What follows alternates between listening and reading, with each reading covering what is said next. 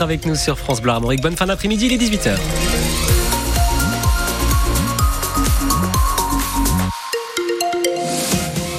Les infos Loïc Guélec, les 10 000 supporters rennais en route vers le stade de Saint-Siro.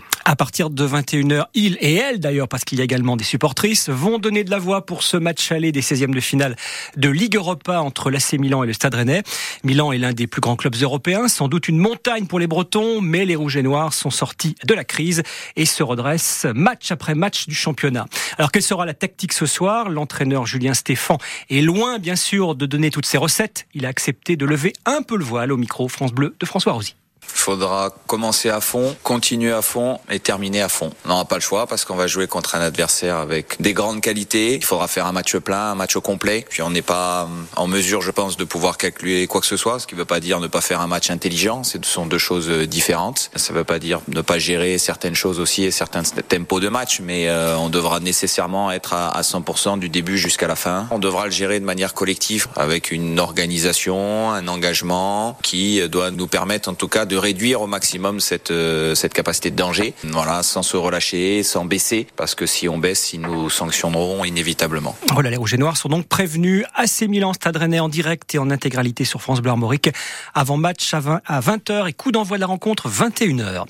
Toujours en foot, au lendemain de la victoire du PSG contre la Real Sociedad en Ligue des Champions, Kylian Mbappé a annoncé tout à l'heure aux dirigeants parisiens son intention de quitter le Paris Saint-Germain. Le prodige du foot français âgé de 25 ans joue à Paris depuis 2017. La grève s'annonce bien suivie la SNCF à partir de demain et pour tout le week-end. une grève des contrôleurs qui réclament une revalorisation des salaires et davantage de personnel dans les trains. Demain, un TGV sur trois seulement circulera en Bretagne. Les trafics Ouigo et TER seront en revanche normaux. On vient de l'apprendre, une intoxication tout à l'heure au collège Noël du Faille de Guichin en Ille-et-Vilaine. 19 élèves ont été incommodés par des symptômes cutanés. Ils ont été hospitalisés en urgence relative. On n'en sait pas plus pour l'instant, mais les pompiers se montrent plutôt rassurants.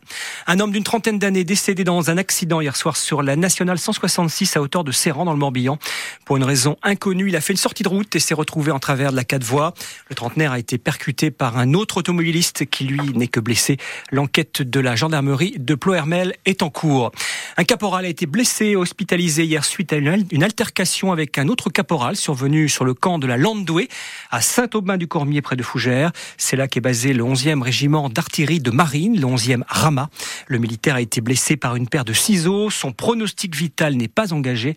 Le mis en cause, né en 1999, a été placé en garde à vue pour violence avec arme, confirme le procureur de la République de Rennes. Un symbole de la surpêche contestée à Saint-Malo. 160 personnes ont manifesté ce matin dans le port breton mobilisation contre l'Anelies Ilena, le plus grand chalutier du monde, un bateau de 145 mètres de long dans lequel la compagnie des pêches de Saint-Malo a investi 15 millions d'euros. Il pêche déjà au large de la Mauritanie. Charles Brenne est ancien pêcheur, aujourd'hui président de l'association Pleine Mer. Ce bateau est destiné à la pêche du merlan bleu pour ensuite fabriquer du surimi. Il le surnomme le navire de l'enfer. C'est complètement aberrant. On est sur une ressource euh, biologique euh, limitée. Donc ça fait 30 ans qu'on sait qu'on peut pas pêcher plus. Là, on va avoir un bateau qui est capable de pêcher 400 tonnes par jour. Euh, ça va retirer des milliers de tonnes de, des océans. Donc ça va forcément perturber les écosystèmes. Et en plus, on va industrialiser après le produit. On va même pas manger ce poisson tel quel. On va le, le, dénaturer, le broyer, le saler et le transformer en surimi avec des arômes chimiques. Donc c'est complètement absurde. Et en plus, comme le bateau est trop grand, il ne pourra pas débarquer ici à Saint-Malo. Il sera obligé d'aller débarquer au Pays-Bas, ramener la base de surimi, qui est le, produit qui sort de l'usine du bateau, pour le ramener ici, pour enfin faire du surimi. Donc on est sur une aberration en 2024 en termes d'empreinte écologique, évidemment, en termes de partage des quotas, c'est une aberration totale. Reportage de Julien Prouvailleur. Le président de la région Bretagne a été pris, en, pris à partie par les élus écologistes pendant cette manifestation. Pour Loïc Chenet-Girard, ce projet n'a rien à voir avec la région Bretagne, ni avec la pêche que je défends, assure le président. C'est à dire sur francebleu.fr. Cinq villes, dont Rennes, poursuivent l'État en justice à propos de l'hébergement des sans-abri.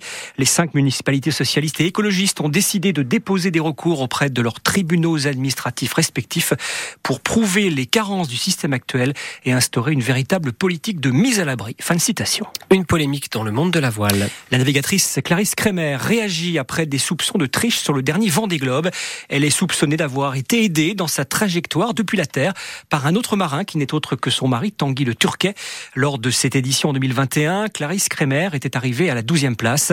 En cette fin de journée, la navigatrice dément Yvonne Tapon. Je n'ai jamais triché, je n'ai jamais eu une quelconque volonté d'enfreindre une règle au fil de ce tour du monde, écrit Clarisse Kramer, qui se dit outrée de l'écho que peuvent avoir des dénonciations anonymes. Dans le mail adressé à plusieurs médias, des captures d'écran montrent une conversation sur le réseau social WhatsApp entre Clarisse Kramer et son mari Tanguy Le Turquet, également marin.